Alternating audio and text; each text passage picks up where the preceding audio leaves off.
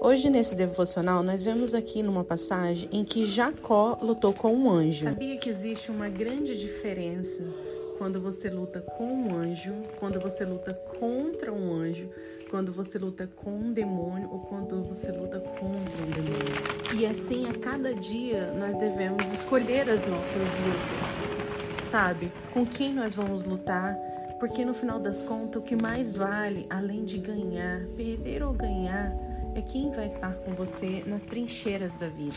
E assim tem pessoas que lutam com demônios, contra demônios, com Deus e contra Deus. Quais são as suas lutas?